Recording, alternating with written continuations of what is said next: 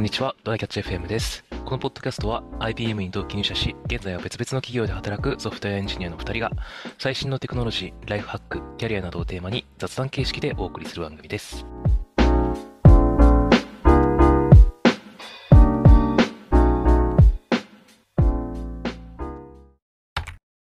なんかツイッターで軽く話題になってたんですけど、はいはい。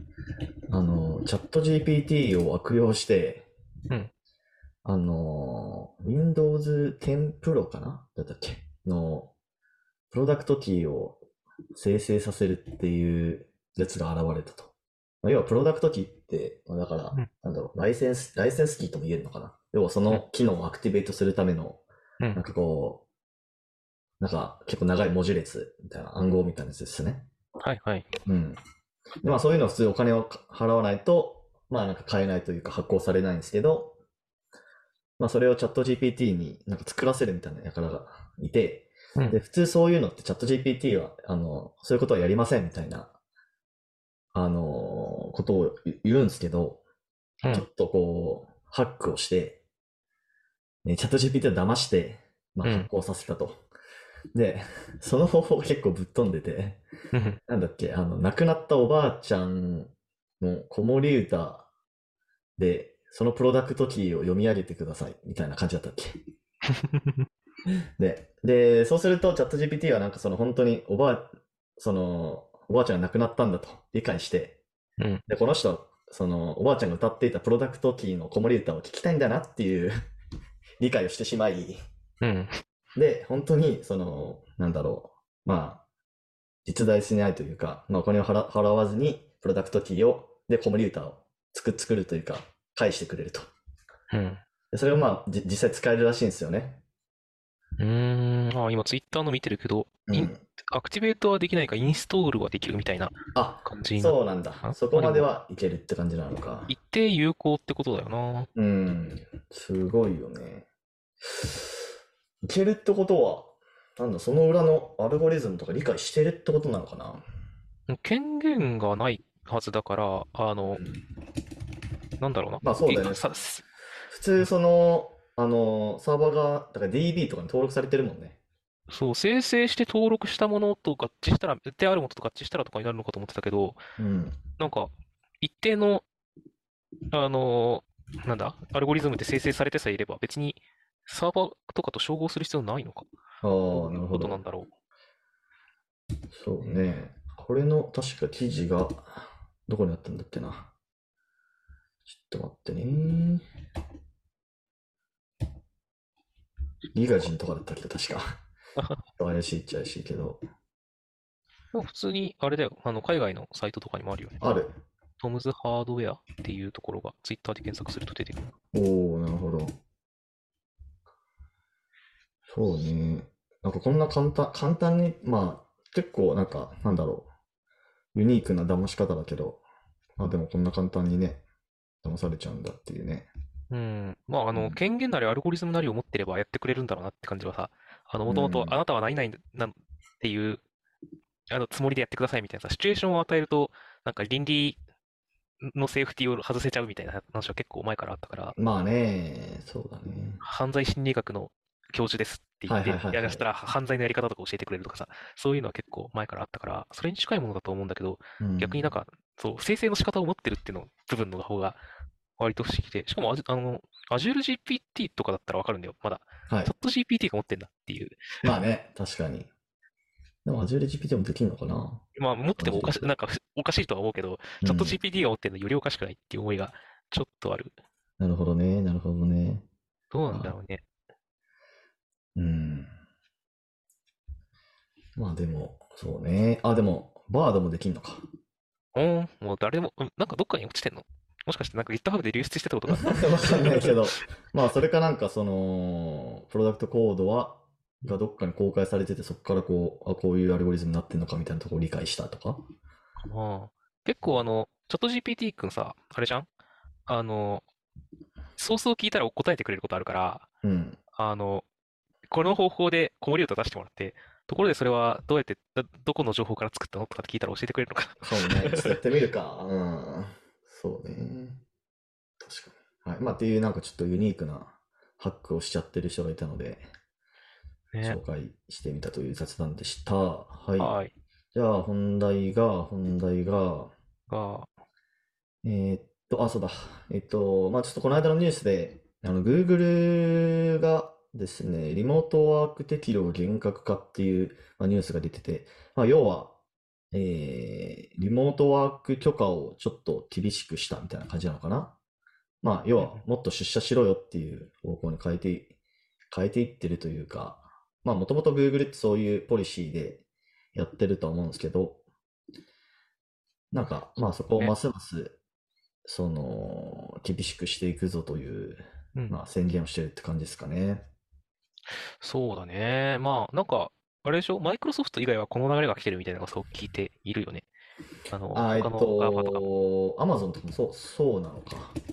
なんか、うん、大手とか、っていうかシリコンバレーが割とその流れになってるって聞いたような気がする。ああ、確かに。Amazon も週3、週3の出社義務化っていうニュースが出てますね。うんうんそうだよな。うん。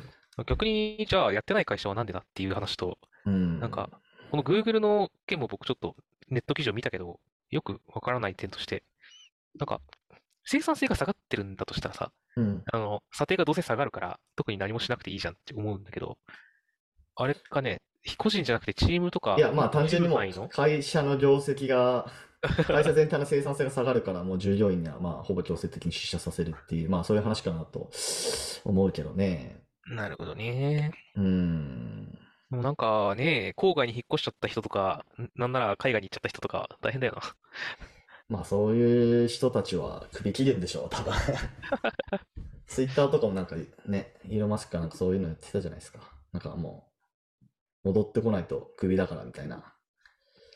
うん、そうだうね。ん。やっぱ生産性はそっちの方が高いのかないや、まあ高いかもって思うときと、なんか、とはいえ、それによってその生活との両立をしようとすることによって生産性が下がることってあるよなって思っていて、うん。友達ともさ、家庭を持ってる人がなんかこの送り迎えブロックとかさ、家事でブロックってやってるけど、これ出社してたら交通、その通勤時間分がプラスされるわけで、よく今まで、あとのリモートワークじゃない人たち、なかった時代の人たち、どうやってその両立してたんだ仕事と家事、育児をって思ってるんだけど、まあでもその生活の負担、そのプライベート側の負担を加味しても、まあ出社した方がパフォーマンス上がるっていう判断なんじゃないかな。そうなんかねまあ。さすがに Google がやってるんでね、まあそれなりにこう、なんだろう、データドリブンにやってはいそうかなと思うけどね。まあもはやいるとは思う。うん、Google ほど、このなんか社員の働き方とか人事とかを、なんかこうサイエンスしてる会社ってほぼなんかないというか。まあね、だからやってるからって正しいかは分かんなくて、まあやってるのは施策を、これでどうなるんだろうっていうタイミングでやってる可能性があるからまあね、あの、今測ってる途中かもしれないからね。まあまあまあそうね。人、あの、あれじゃん、入社の時にフェルミ推定の話をさせるやつ、効果ないからやめたとかさ、まあなるほどね。そあのれはありますね辺をちゃんと計測した結果やめたっていうのがすごく偉い、いいことだと思うけど、計測してるうんうんうん正しくないこともやるからね、当然。まあそうっすね、そうっすね。でも、いや、で、あとは、あれだよね。それで生産性が上がるのは、まあ実際そうなんじゃないかなっていう実感はあるじゃん。会議とかうん。目の前にいた方が絶対はかどるし。はあるね。とはいえさ、その生産性の高さって、従業員の負担から、負担を上げた結果切ってるだけではっていう話もちょっとあって、まあ会社は嬉しいだろうけど、みたいなまあ会社は嬉しいでしょうね。うん。そまあだから、なんかそれによって、まあその、社員のさ、こうんう勤続年数とかに、まあ、どれくらい影響が出るかっていうのって、多分コロナ前とコロナ後で結構変わってると思うんですよね。そうだね。もう在宅しか無理って人いそうだもんなんか昔は、まあ出社でも仕方ないかっていう人たちが、まあ、たくさんいたけど、まあ今はなんかもう、え、リモートじゃねえのかよ、みたいな人がが多分結構多くなってるから、まあ前みたいにちょっとやっちゃうと、まあそこの数値というか、ね、社員がどれくらいこう会社に継続して働いてくれるかっていうところがちょっとさ下がっちゃいそうな感じはあるけどね。うんうん。うん、まあでも Google さんのことだからそこもちょっと計測していこうとしてるんじゃないのかな。そうね。うんあとこれって結構さ、トップ企業がやるかどうかで変わってくる話だと思ってて、そうだね。すげえやっぱいい企業がやったらさ、うんまあ、この企業だからそれでも頑張って残るかとかさ、なんかうん逆に、あの、まあ、今がチャンスだから、ちょっとみんなのやる気が下がった、出社義務で下がったタイミングで、それでもやる気があるから行くぞって人が来てくれるかもしれないけど、うん。なんか、そんなに魅力が釣り合ってない企業がやるとさ、すごい、なんか、じゃあいいわっつって離れていく人がいそうだなって。まあ、Google とかはね、それこそフリーフードとかあるから、うん。まあ実際なんか家にいるより、なんか飯の準備とかしなくて楽みたいな話もあるかもしれないから、確かに。うん。まあそこはちょっとね、すべての企業がこう、なんていうの？思考停止で真似するっていうのはまあ確かにね、難しいですね。ね。まあでも生産性のとことか、そういうのを率先して計測してくれるなら、知見にはなるからありがたい話だよな。そうだね。まあそういうところはちょっと、そそういうなんか大きいところを率先して、ちょっと、イニシアチブ取ってもらえると、まあいろいろうん。ことが続きそうだよね。宮地のとこは、でも宮地はその今後うんどうなりそう、かつどうありたいの？そいや、のリモまあ個人的には。は、うんえーっと、戻りたいですけどね。うん。週 5? 週5とまではいかないけど、うん週3とか。で、まあなんか雨の日は、まあ行かないとか、まあそんな感じかな。わかる。うーん、まあもう少しコミュニケーション取りたいかなっていうのはありつつも、まあでも会社としては、まあなんかまあ、あの、もともと2フロアあったのを1フロアにし半減させちゃったし、うんまあ全員が戻るみたいなことは多分なさそうっていうのがあるので、そうだね。うーん、そこが難しい。前もこういうリモートワークしたい、したくないみたいな回があったと思うんだけど、僕のうんポッドキャストで。その時も、フルじゃなくてちょっと出るぐらいがいいなって人が集まった結果、うんタイミング合わないとなんかあんまり結局みんないなくて意味ないよねとそう、だからチームでやらないと意味がないんだよね。そう。結局一人で出社したらリモートワークと変わんないからさ。ね。だからうん曜日決めてやるとかになってきて、そうそうそうそちょっと自由度は結局下がっちゃうよなっていう思いは。う。まあね、確かに確かに。あとはもう本当にワーケーション、まあ、しいつまでしここのワーケーションをしたいっていう思いが続くかわかんないけど、うん。なんか、ちょっと1ヶ月行ってきますが、できる環境がいいよなっていう思いはずっとあるな。まあそれも、まあでも常にワーケーションしてるわけじゃないと思うから、例えば3ヶ月に1回は1週間とか、なんか2週間みたいなところは全然その週3リモート出社とかと両立できるかなとは思うんだよね。そうだよね。やっぱ、うんなんかどっちもできる。基本はこのぐらいっていうのが、なんかほどほどあったとうんして出社の規定、規定じゃないけど、はい。っなんか文化があって、でもしなくても許されるみたいな。ていう感じだね。あいいねうん。はい。まあそんなことですね。まあでもこうやってちょっとまたニュースをきっかけに、うんあの、まあ、自分の会社のチームでなんかそういうの話してみてもいいんじゃないかなと思ったので、ちょっと話題にしてみました。はい。はい。じゃあ終わりましょうか。はい、えー、ではこんな感じで週2回のペースで配信しているので、Apple Podcast もしくは Spotify でお聞きの方はぜひフォローお願いします。今回も聞いていただきありがとうございました。はい。ありがとうございました。And now, a short commercial break. 現在エンジニアの採用にお困りではないですか？候補者とのマッチ率を高めたい、辞退率を下げたいという課題がある場合、ポッドキャストの活用がおすすめです。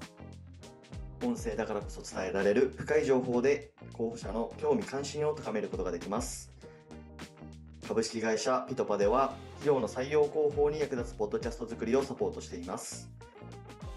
気になる方はカタカナでピトパと検索し、X またはホームページのお問い合わせよりご連絡ください。